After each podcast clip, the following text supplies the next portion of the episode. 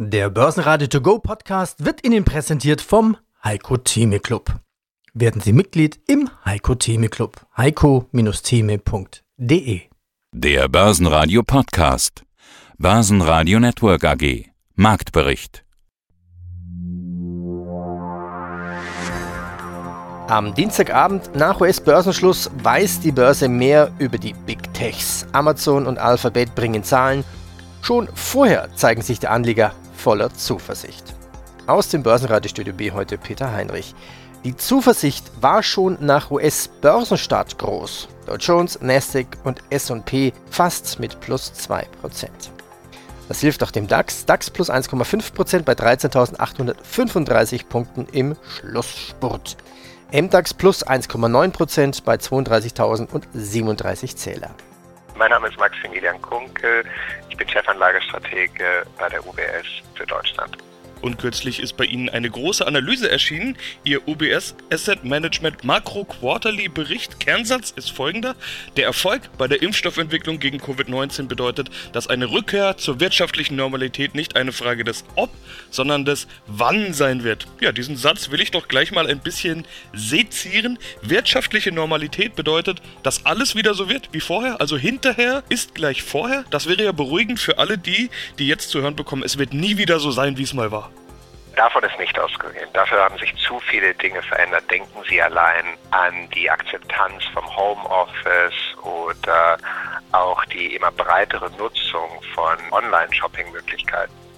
Wovon wir aber ausgehen, ist, dass mit einer breiten Impfstoffverfügung und Annahme auch die Mobilität wieder sich normalisieren kann und entsprechend auch die wirtschaftliche Aktivität sich normalisieren kann.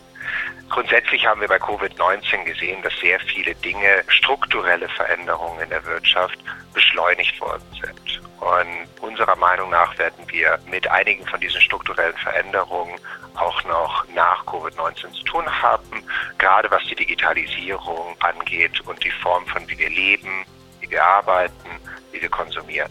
Das bedeutet für das gesamte Wirtschaftswachstum zwar, dass dieses wieder ansteigen kann und deutlich ansteigen kann, aber dass die Form, von wie dieses Wirtschaftswachstum erreicht wird, teilweise Veränderungen in sich trägt gegenüber vor Covid-19. Die Frage ist nicht das ob, sondern das wann. Das scheint aber eine Frage mit einem ganz dicken Fragezeichen zu sein. Zum Teil läuft es ja sehr schleppend an. In Deutschland wird beim aktuellen Impftempo die Herdenimmunität erst Ende 2023 erreicht werden. Habe ich kürzlich in einer Statistik gesehen. Okay, wir gehen davon aus, dass das Tempo noch angezogen wird, aber Stand jetzt läuft es ja langsam. Also wie die Mutation sich beispielsweise entwickeln wird, das wissen wir auch noch nicht, welche Auswirkungen das haben wird. Welche Rolle spielt also dieses Wann? Es macht doch einen großen Unterschied, nicht nur ob oder warum, sondern auch das Wann. Ich glaube, das Wichtige ist grundsätzlich wirtschaftlich gesehen, wenn wir uns über den Virus Gedanken machen. Zum einen, wie groß ist die Angst vor dem Virus? Der zweite Punkt ist, wie stark können sich Menschen und Unternehmen adaptieren? Wenn sie sich die Situation derzeit anschauen, dann sehen wir ganz klar, dass beispielsweise in den USA die Angst vor dem Virus sowohl bei Politikern als auch bei Konsumenten gegenüber dem Vorjahr deutlich runtergegangen ist. Entsprechend äh, sehen wir trotz relativ hohen Fallzahlen und auch einem eher schleppenden Anlauf, was die Impfstoffverteilung angeht, relativ niedrige Mobilitätsrestriktionen. Was wir in Europa sehen, ist, dass die Angst bei den Konsumenten bezüglich dem Virus deutlich runtergegangen ist die Angst jedoch bei Politikern immer noch relativ erhöht ist.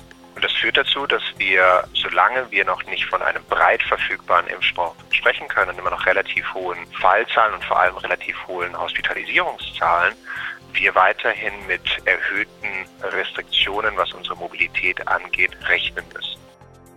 Wie soeben schon gehört, mein Kollege Sebastian Leben im Gespräch mit Maximilian Kunkel, mit dem Chief Investment Officer der UBS in Deutschland warum wir wirtschaftlich gut aus der Pandemie kommen.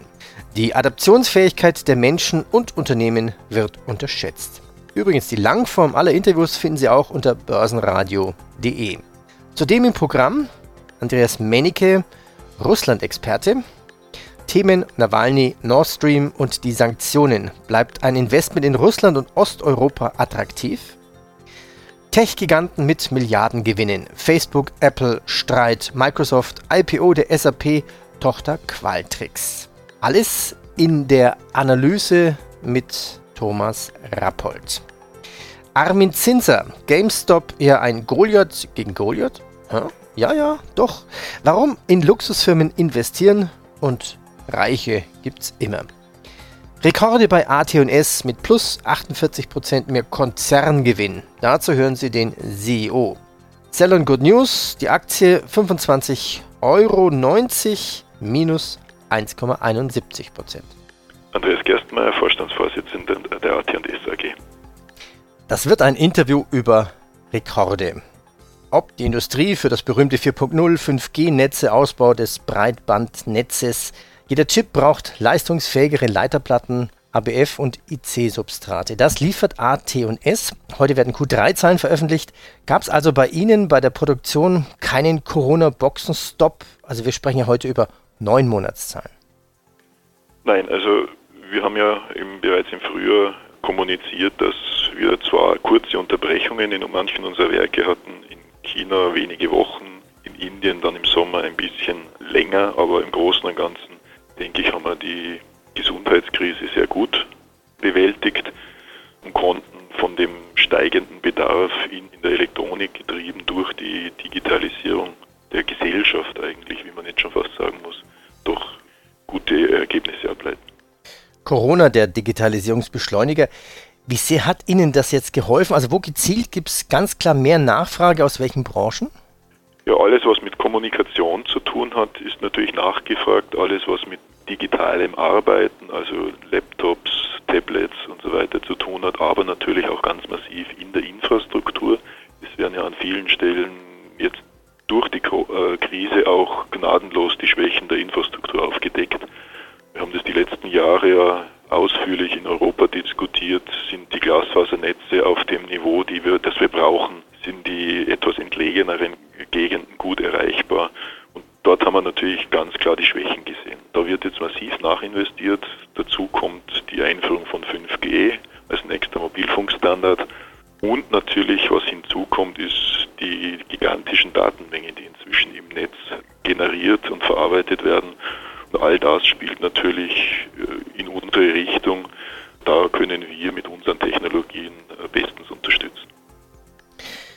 Im Dezember gab es Meldungen über Lieferschwierigkeiten sogar für Chips in der Autoindustrie. Das betraf Autohersteller aus China. VW hat eine Meldung und auch Daimler hat eine Meldung angekündigt, dass sie da ihren Produktionsablauf etwas verändern oder stoppen müssen. Das klingt sogar nach hoher Nachfrage. Ist die Nachfrage dort wirklich hoch aus der Automobilindustrie? Ja, ich meine, das ist jetzt ein, ein äh, konkurrierender Markt. Die Automobilindustrie war natürlich in der Vergangenheit gewohnt, eine sehr starke Kaufmacht zu haben im Markt. Aber je mehr Elektronik ins Auto einzieht, umso mehr konkurriert natürlich jetzt der Konsumer- und Kommunikationsbereich mit der Automobilindustrie um die Ressourcen. Da sind natürlich andere Spieler im Markt, die signifikant größer sind und signifikant größere Bedarfe haben als der Automobilzulieferer.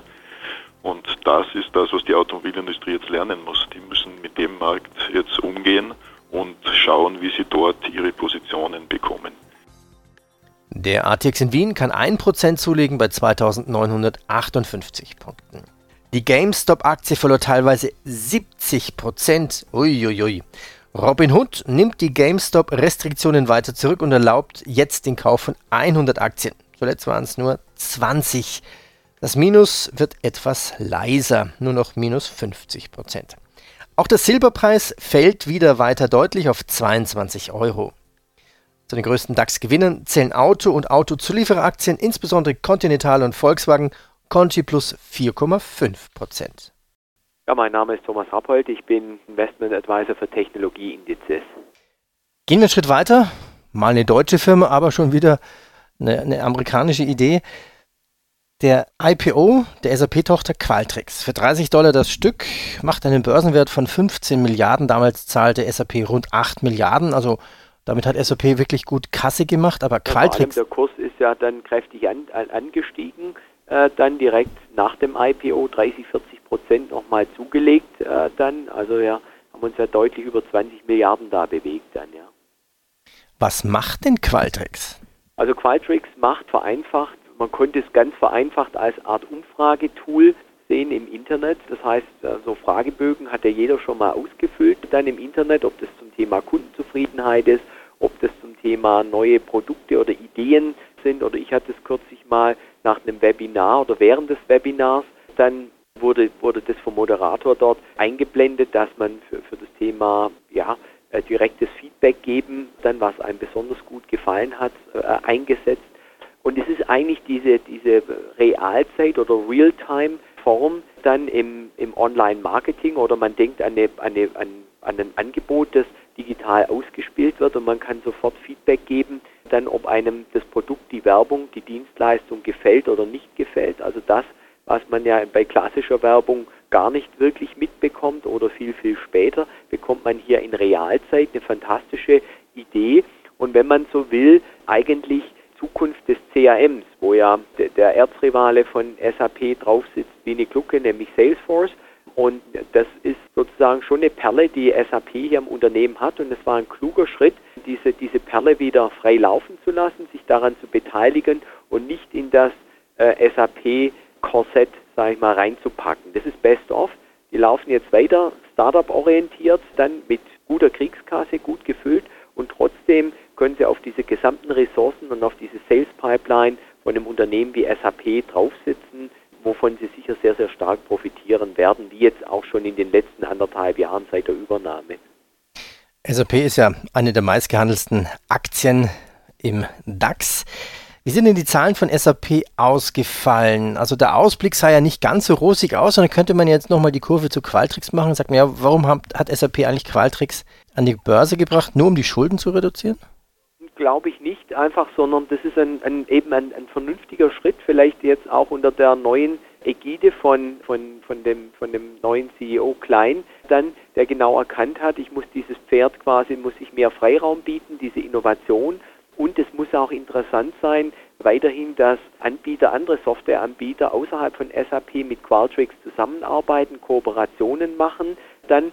Und SAP hat eigentlich jetzt unter der neuen Führungs Ebene quasi zum einen vor, dieses ganze Cloud-Geschäft generell zu pushen, die Oberflächen, sage ich mal, einfacher zu machen, ein stärkeres, ja, integrativer Aspekt im Paket, das, was SAP immer stark gemacht, gemacht hat, sozusagen das Team, also die Komponenten, diese, dieser Rundum-Paket dann da anzubieten. Also da wird es ein bisschen brauchen, das ist ganz klar, da steckt sehr viel drin, aber SAP ist quasi ein schlummernder Riese, generierte auch sehr viel Cash. Man darf nicht vergessen, der Cashflow, das ging total unter, ist im letzten Jahr trotz nahezu gleichbleibendem Umsatz kräftig gestiegen. Also SAP ist eine Cash-Cow-Maschine und viele, sag mal, zugetrönte Investoren, sage ich jetzt mal wirklich dann, wie wir es jetzt in letzter Zeit ja erlebt haben, Stichwort Robin Hood und Trade Republic und was wir da alles gesehen haben, die schauen nicht mehr so genau auf die Zahlen. Und es scheint schlecht zu sein, wenn ein Unternehmen gute Umsätze macht, stabile Cashflows aus stabilem Softwaregeschäft. Stattdessen ist es interessant, quasi werden Unternehmen nur hochgejubelt, die rein Cloud äh, tätig sind und rein äh, verlustorientiert. Darauf hat auch Luka Mucic, der SAP CFO, jetzt anlässlich des Börsengangs und der Pressekonferenz jetzt von SAP ein bisschen suffisant hingewiesen, zu sagen, okay, wenn man quasi das restliche SAP Cloud-Geschäft mit diesen Maßstäben von Qualtrics bemessen würde, dann im Konjunktiv, dann würde man die restliche SAP mit diesem verdammt lukrativen Softwaregeschäft for free bekommen.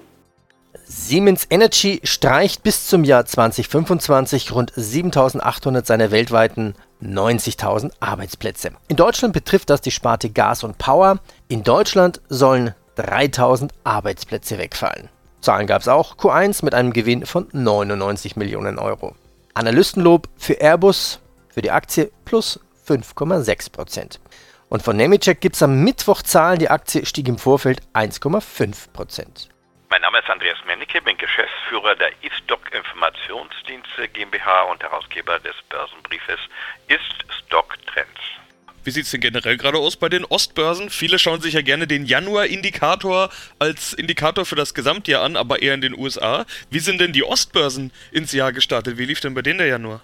Ja, sogar besonders gut. Haben wir wieder viele Outperformer. Es gibt ja immer diese Performance-Rangliste der 30 besten Weltbörsen. Da gibt es dann wieder einzelne Aktien, die da herausragen. Wenn man alleine diese Performance-Liste mal anschaut, sind ein Drittel der Indizes, die outperformed haben, gewissermaßen zu den 30 besten Performern der Welt gehören, kommen aus Osteuropa. In der Spitze diesmal Bulgarien. Die waren letztes Jahr allerdings 17 Prozent minus mit 18 Prozent. Das ist ein kleiner Markt nur in Sofia. Ukraine auch sehr klein, aber sehr interessant. Übrigens Ukraine und Kasachstan einer meiner Favoriten für dieses Jahr, aus verschiedenen Gründen.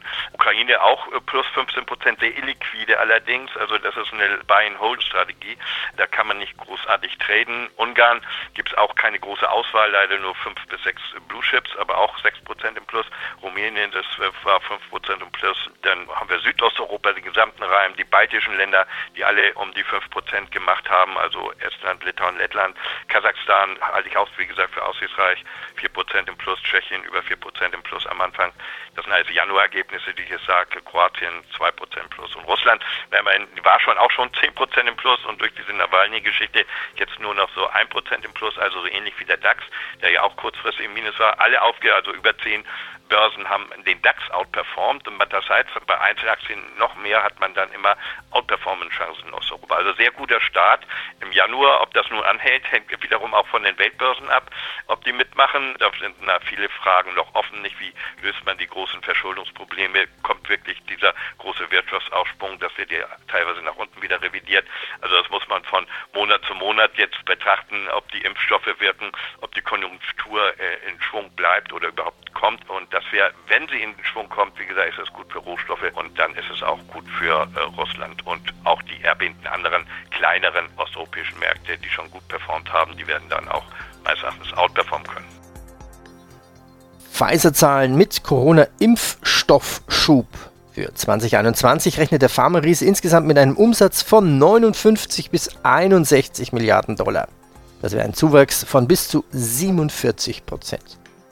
Gewinnenbruch bei PP runter von 2,6 Milliarden auf jetzt nur noch 115 Millionen US-Dollar. Umsatzboom bei OPS 14% rauf auf 85 Milliarden US-Dollar. Und die DZ Bank erhöht den Fernwert für UPS von 121 auf 130 Dollar. Tag, mein Name ist Ron Zinzer von Prevar Asset Management in Paris wo sehen Sie denn die Chancen ja. in Frankreich? Also wenn man heute in den CAC schaut beispielsweise, sieht man Airbus ganz vorne, da gibt es optimistische Studien. Generell höre ich momentan immer wieder, dass es jetzt die Zeit gekommen ist für die Sektorrotation hin zu den Zyklikern, weg von denen, die schon wahnsinnig weit gelaufen sind, also beispielsweise nicht mehr diese Big Techs, sondern eher hin zu beispielsweise Fluggesellschaften oder auch Flugzeugbauern. Und da wären wir ja sozusagen wieder bei Airbus. Also die Verlierer des vergangenen Jahres könnten die Gewinner des aktuellen Jahres sein. Sehen Sie das auch so? Airbus heute stand jetzt gerade über 5% vorne. Die sind heute eindeutig ein Gewinner im Kackeron. Okay, aber eine Taube oder wie heißt eine Hirondelle, eine Lerche macht doch keinen Sommer oder Frühling. Ich, ich sehe das nicht so. Ja, also zunächst einmal halte ich nichts von der Sektorrotation an sich, wo Leute jetzt hergehen und sagen, jetzt muss ich mehr zyklisch und muss mehr Value-Werte mehr anschauen. Gute Werte im Portfolio zu haben, die einen Return on Equity haben, das über dem Kapitalzins liegt. Ja. Und also brauchen sie wirklich gute Werte und es bringt nichts, äh, versuchen, Market Timing zu betreiben. Auch bringt es nichts, jetzt in Werte zu investieren, die mehr oder weniger durch die Regierungen noch gestützt sind. Also Lufthansa zum Beispiel, ja. Ich meine, klar sind die völlig unten, aber ich gehe nicht davon aus, dass das jetzt der Highflyer wird auf die nächsten zwei Jahre. Also, ich kann nicht davon ausgehen. Ich bin weiterhin davon überzeugt, Industrieaktien performieren werden. Und vor allem deswegen, die exportieren natürlich in Länder, die ein strukturelles Wachstum aufweisen, wie zum Beispiel asiatische Länder. Und ich hoffe doch auch jetzt die USA mit ihrem 1,9 Trillionen Paket, das sie jetzt an den Markt bringen würden. Ich bin mir natürlich bewusst, dass der Markt hier und da oder sage ich mal im Durchschnitt alle 18 Monate mal eine gewisse Korrektur hat. Aber da müssen wir durch.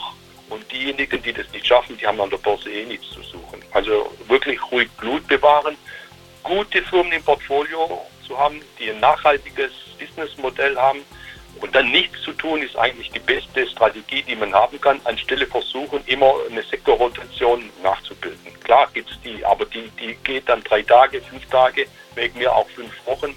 Aber schlussendlich wird sich Qualität durchsetzen. Das ist immer mein Credo. Ziehen wir mal ein Fazit. Wir sprachen vorhin über Bewertungen. Und du hast das ja mit SAP auch angesprochen. Kann es denn noch höher gehen? Ich meine, die Zahlen, die Milliarden Gewinne, die wir gerade gehört haben, die sind schon gigantisch.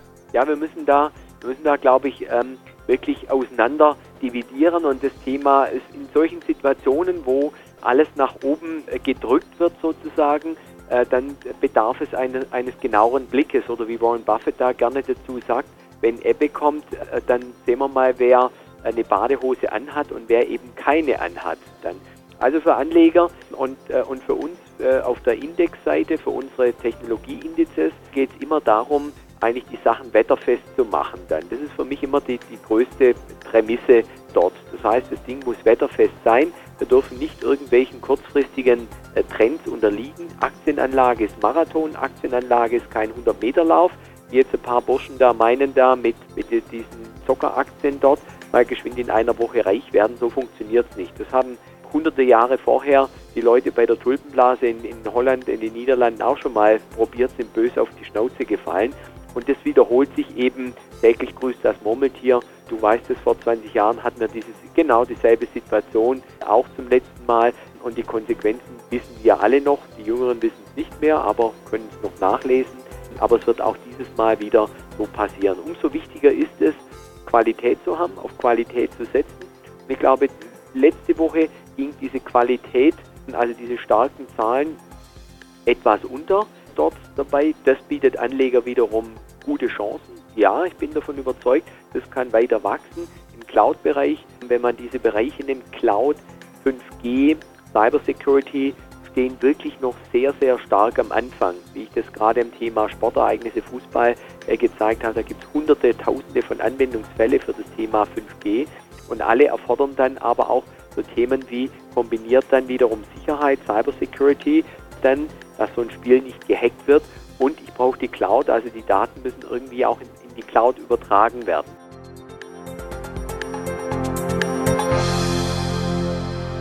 Börsenradio Network AG Marktbericht Der Börsenradio To Go Podcast wurde Ihnen präsentiert vom Heiko Theme Club. Werden Sie Mitglied im Heiko Theme Club. heiko-theme.de